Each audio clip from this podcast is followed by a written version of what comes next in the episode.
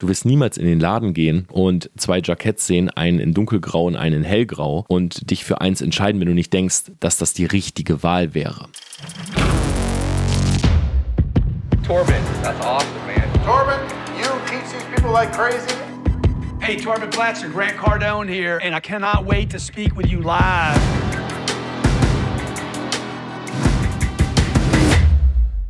Business Insights von Tom Platzer und heute sprechen wir über das Thema, ist Entrepreneurship, ist die Selbstständigkeit eigentlich sehr risikoreich?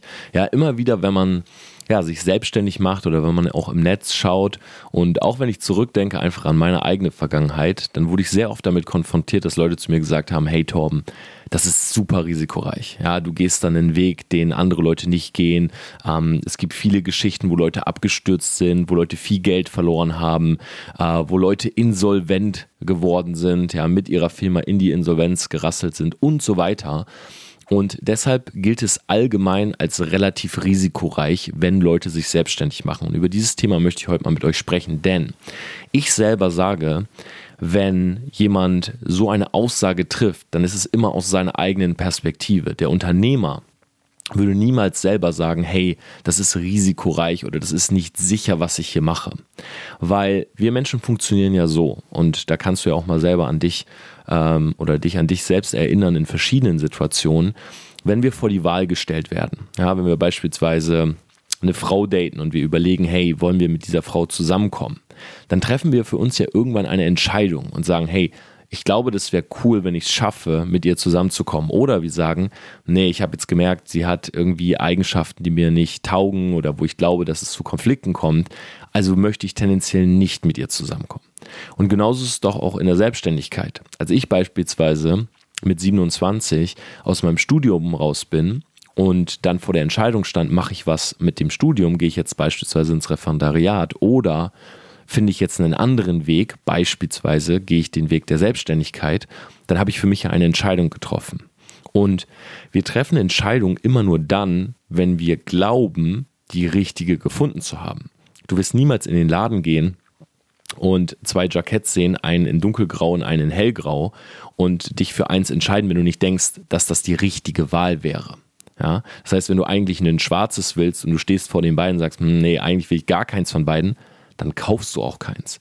Und genauso ist es in der Situation mit der Frau. Du würdest nicht mit einer Frau zusammenkommen, wenn du weißt, es ist die falsche Entscheidung. Zumindest in diesem Augenblick hast du die Überzeugung, dass es richtig ist und deshalb machst du es. Und so ist es auch bei Entrepreneurship. Das heißt, wenn Leute von außen, die beispielsweise nicht selbstständig sind, sagen, es ist sehr risikoreich oder es ist nicht sicher, ja, beispielsweise ein eigenes Business zu starten, dann ist das immer ihre Perspektive und im Hinterkopf schwingt immer die eigene Entscheidung, es beispielsweise nicht gemacht zu haben oder schlechte Erfahrungen damit gemacht zu haben. Und ich glaube, heutzutage leben wir gerade 2020 in einer Welt, wo man sagen muss, dass gar nichts mehr sicher ist. Ja, ich glaube, wenn wir hier so ein paar Zuhörer haben, die vielleicht so in meinem Alter sind oder nur ein paar Jährchen jünger, dann hat man vielleicht öfters mal die Diskussion auch mit den Eltern gehabt. Ja, ich weiß, heute gibt es viele Familien, da ist es aufgebrochener, da sind die Eltern sozusagen auch mehr up to date. Ja, da sind sie mitgegangen mit der Technologie, mit der Innovation. Aber meine Eltern und vor allen Dingen meine Großeltern waren noch sehr schwarz-weiß. Ja, meine Oma hat gesagt, beispielsweise, das Internet ist gefährlich. So, und sie hatte gar keine Informationen, um diese Aussage zu treffen, ja, keine fundierten, sie hatte keine Erfahrungswerte. Sie hat für sich selber entschieden, ohne Erfahrungswerte zu haben. Und auch meine Eltern hatten diesen Gedanken von, wenn du dein Studium beendest und damit etwas machst, dann ist das der richtige, sichere Weg.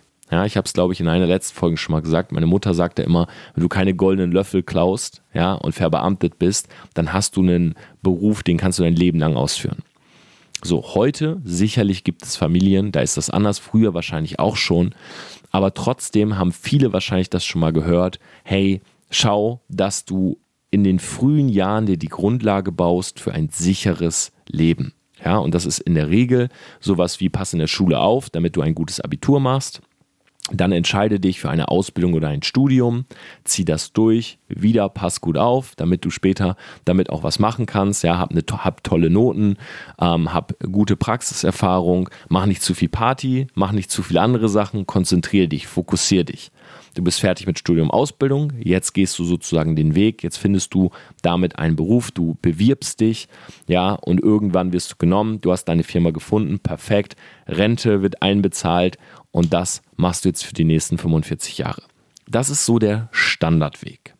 Wenn dann Leute nebenbei was machen, neben ihrem, sage ich mal, normalen Weg, dann wird das oft toleriert, so nach dem Motto, ah ja, und nebenbei macht er noch das und das. Und das ist natürlich cool, weil beispielsweise zusätzliches Einkommen oder es ist ein Hobby, was man nebenbei noch ausführt und jemand sagt, ach toll, dass er das immer beibehalten hat, seine Leidenschaft für Volleyball oder Tennis oder was auch immer. Und das ist aber so, gerade hier in Deutschland, so ein bisschen die Norm. Wenn jemand was anderes macht, kommt es jetzt vollkommen drauf an. Und das habe ich gerade in den letzten Jahren wirklich aktiv beobachtet. Wenn du dich zum Beispiel selbstständig machst, und Selbstständigkeit ist so ein Überbegriff für viele Sachen.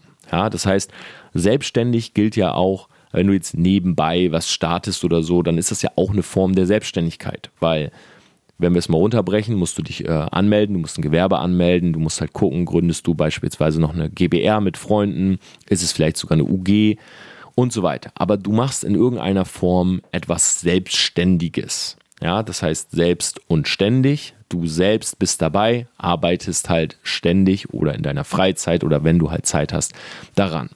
So, darauf kommt es jetzt extrem an, ob das erfolgreich wird oder nicht. Weil wenn du jetzt viel Zeit in etwas investierst und da kommt nicht viel bei rum, ja, dann sagen Leute sowas wie, ach, der verschwendet doch nur seine Zeit.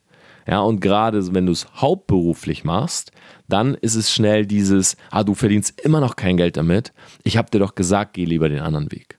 Oder aber du hast damit Erfolg. Ja, Elon Musk, Bill Gates, all diese Menschen, die wir kennen, diese Entrepreneure, Richard Branson, ja, die gebrandet sind, die sozusagen massiven Erfolg haben, Jeff Bezos, reichster Mann der Welt, da würde jetzt keiner sagen, ach, das ist aber nicht sicher, was der Mann macht, sondern da ist es dann, Mensch, der ist seinen Weg gegangen und das ist toll. Ja, der hat Mut gehabt, der hat sich selbstständig gemacht, der hat eine, eine Idee verfolgt. So, bei vielen passiert jetzt aber das. Du hast diese Leitfiguren, wo man weiß, okay, es hat funktioniert. Und wenn man es jetzt runterbricht oder diese sozusagen als Mentoren sieht oder sagt, ja, schau mal, aber Jeff Bezos hat es ja auch durchgezogen, seinen Online-Handel, seinen Online-Store Amazon aufzubauen und ist heute der reichste Mann der Welt. Und dann sagen viele, ja, aber so eine Idee hast du nicht. Oder ja, das ist seine Geschichte, aber mittlerweile, da gibt es doch schon alles. Oder ja, aber der ist aus den USA, da ist das sowieso alles anders. Hier in Deutschland, ja, wer ist denn hier groß geworden?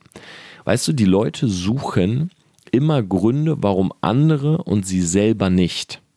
Und ich glaube, das Übel daran ist einfach, dass gerade in der, sage ich mal, in der Generation unserer Eltern oder gerade unserer Großeltern, da gab es diese Möglichkeiten noch nicht. Ja, das heißt, das Internet war sowieso die größte Innovation und die größte Revolution, die wir je hatten. Das Internet hat so viele Möglichkeiten mitgebracht, wie wir Geld verdienen können, aber ich glaube, die größte Möglichkeit, die wird viel zu selten angesprochen und das ist die, dass das Internet die beste Self-Education ist, die wir haben können. Ja, Mark Twain hat einmal gesagt, I've never let my schooling get in the way of my education. Das heißt, ich würde niemals zulassen, dass Schule, ja, Ausbildung sozusagen mir, was meine, meine eigene Ausbildung, meine eigene Fortbildung angeht, meine eigene Education im Weg steht. Und das ist auch, das ergänze ich jetzt mal, der einzige Weg ist, den man hat, um sich selber fortzubilden.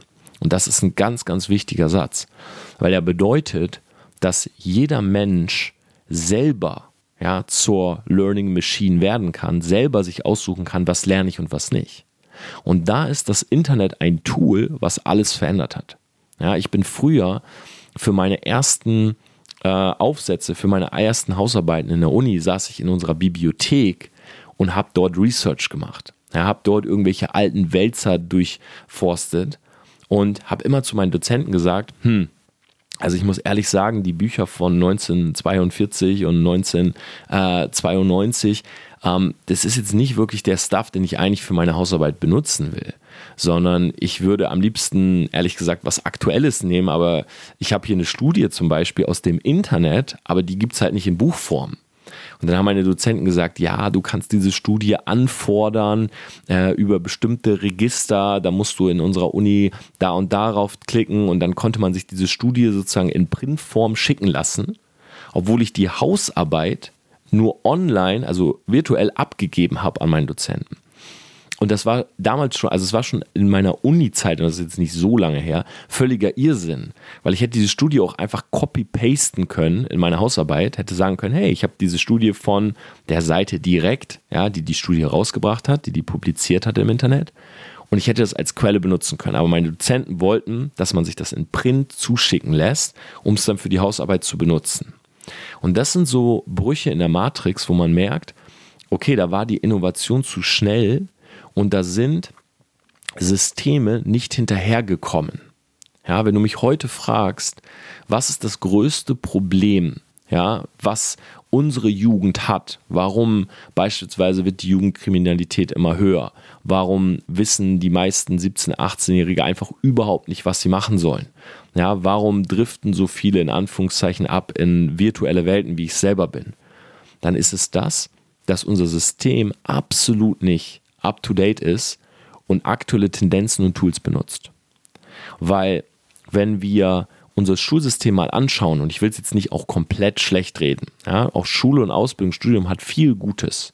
Ich habe darüber Struktur gelernt, ich habe gelernt, mich, ähm, wie überhaupt bestimmte Mechanismen äh, funktionieren. Aber du wirst vorbereitet, um eine Ausbildung oder ein Studium zu machen und die dritte Option, die Selbstständigkeit, wird komplett vernachlässigt. Darum geht es eigentlich wirklich in den aller, aller seltensten Fällen. Also da musst du schon bestimmte Studienfächer auswählen, die wahrscheinlich in der Self-Education mehr Sinn machen würden, um dort wirklich Wissen zu bekommen. Und das ist, glaube ich, der große Punkt. Das heißt, die Jugendlichen sind sehr oft getrimmt auf System und auch später im System zu bleiben, sehen aber die Chancen und Möglichkeiten, beispielsweise durch das Internet, durch Online-Marketing-Werbung, durch Geschichten, die durch das Internet durchgehen von Leuten, die es geschafft haben. Und dann haben sie halt diese Gap zwischen, Moment mal, ich bin da gerade auf einem Weg, sehe aber was anderes, will was anderes, fühle mich hingezogen zu was anderem, weiß aber nicht wie, weil es nicht geschult wird. Und das ist der ganz, ganz große Punkt. Das heißt, ich freue mich immer, wenn ich sehe, auch bei mir ähm, auf meinen Socials, dass viele junge Leute zuhören, zuschauen, weil ich mir dann immer denke, wenn die jetzt verstehen, ja, oder wenn du in diesem Fall verstehst, dass du dir diese Dinge selber beibringen musst, gerade noch, ja, weil unser System eben nicht so weit ist, weil es so ein bisschen hinterherhinkt, dann weißt du wenigstens, was zu tun ist, um dorthin zu kommen. Und das zweite große Problem ist, dass wenn wir geboren werden, dann ist es natürlich erstmal schon ein riesiger Zufall, dass das überhaupt passiert ist. Ja, also wenn du auf dieser Welt bist und diesen Podcast hören kannst, dann musst du dankbar sein, weil die Chance, dass du auf dieser Welt geboren wirst, ist, glaube ich, 1 zu, ich weiß es gar nicht, 43 Milliarden oder so. Also die Chance ist sehr, sehr gering. Das ist Punkt 1. Punkt 2 ist, die Umgebung, in der du aufwächst, das heißt deine Eltern, ähm, in welchem Land, auf welchem Kontinent du geboren wirst, das ist halt auch Zufall. Ja, wir hier in Deutschland, Österreich, Schweiz haben sowieso schon den Lottogewinn. Ja, weil wir sind in einem Land, wo wir die Möglichkeiten haben ja, wo wir Dinge tun können. Wenn du jetzt irgendwo in Simbabwe oder so geboren würdest, ja, und deine Eltern sind arm und äh, da ist kein Internet und du bist froh, wenn du Essen und Trinken hast, dann hast du nicht diese Voraussetzungen. Das heißt, das ist schon mal etwas, wir sind schon mal belohnt worden. Ja, wir sind schon mal die, die Chosen Ones sozusagen. Jetzt ist aber das Ding, ob deine Eltern dich jetzt großziehen und dir diese Möglichkeiten zeigen oder nicht, das bestimmst halt auch nicht du. Ja, das heißt, eigentlich ist es erstens, wirst du überhaupt geboren, dann wo wirst du geboren und jetzt kommt es darauf an, wie wirst du großgezogen. Ja, was passiert sozusagen in deiner Entwicklung? Und es gibt Eltern Und ich habe das damals immer schon ähm, mit Neid verfolgt. Ja? Ich hatte zum Beispiel ähm, einen Kollegen, der hatte Eltern, die waren extrem hip. Okay, die waren wirklich up to date, was so passiert. Die waren ein bisschen crazy. So meine Eltern zum Beispiel haben über die immer gesagt, oh ja, gehst du da wieder hin? Ja, dann schöne Grüße, aber so nach dem Motto, äh, lad die bitte nie zu uns nach Hause ein, weil die Eltern waren so ein bisschen, naja, ein bisschen crazy, ein bisschen cringe vielleicht auch, ja, ein bisschen verrückt einfach. Aber die waren im Internet. Ja, die haben sich diese Sachen angeguckt, die haben beide Network Marketing damals betrieben. Ja, so ein, sag ich mal, Vertriebsmodell, wo meine Eltern halt so ähm, die Hände vors Gesicht und bitte nicht. Ähm, das haben die halt gemacht und die waren halt offener, ja, auch was das Thema Persönlichkeitsentwicklung angeht. Die sind selber auf Seminare am Wochenende, wo sie rumgetanzt sind und so weiter. So, meine Eltern hatten eher so diese konservative Schiene. Ja, meine Eltern sind, haben beide studiert und ihre Ausbildung gemacht über die Bundeswehr und waren sehr grounded, sehr konservativ, was das angeht. So, und haben halt zu mir gesagt, Tom, lern für die Schule, ja, seh zu, dass du verbeamtet wirst, dann hast du ein geiles Leben. So, das waren halt diese Punkte. So, und das sucht man sich natürlich nicht aus. Das heißt, klar, wenn ich jetzt beispielsweise heute Kinder kriegen würde, dann würde ich meine Kids natürlich mit Internet äh, großziehen. Ja, ich würde die natürlich die Möglichkeiten zeigen, würde die einfach frei entscheiden lassen. Ja, ich würde die testen lassen, was zu ihnen passt. Aber du kannst halt auch, in Anführungszeichen, das Pech haben, dass du ähm, großgezogen wirst ähm, bei Eltern, die sozusagen diese Chancen für sich selber vielleicht nicht erkannt haben oder die die Chancen genutzt haben, vielleicht sogar schlechte Erfahrungen damit gemacht haben und ihr Kind eher protecten wollen. Und das ist halt der große Punkt. Und ich glaube, die Lösung von all dem wäre, wenn man in unserem Schulsystem den Kids einfach viel mehr Freiraum lässt, um zu gucken, was passt eigentlich wirklich. Weil, wenn ich ehrlich bin, ich kenne auch Leute in meinem Umkreis, in meinem Umfeld, die sind selbstständig, aber es passt nicht zu ihnen. Ja, man merkt, dass sie mit einer Ausbildung oder einem Studium oder einfach einem geregelten Tag besser fahren würden, als beispielsweise ich jetzt in der Selbstständigkeit. Weil man einfach merkt, okay, bei denen ist um 18, 19 Uhr machen die zu. Ja, die haben dieses Denken von, ich gehe früh ins Bett, stehe früh auf, ich arbeite und ich möchte dann irgendwann Freizeit haben. Ja, ich möchte um 18 Uhr gerne nach Hause, ich will meine Serien gucken, ich will Fernseh schauen, ich will chillen, ähm, ich will ins Kino, ich will am Wochenende weg, ähm, die gehen ein bis zweimal im Jahr im Urlaub, aber die sind selbstständig und ich merke, die kriegen nicht die Resultate in ihrer Selbstständigkeit, weil sie dieses Denken haben.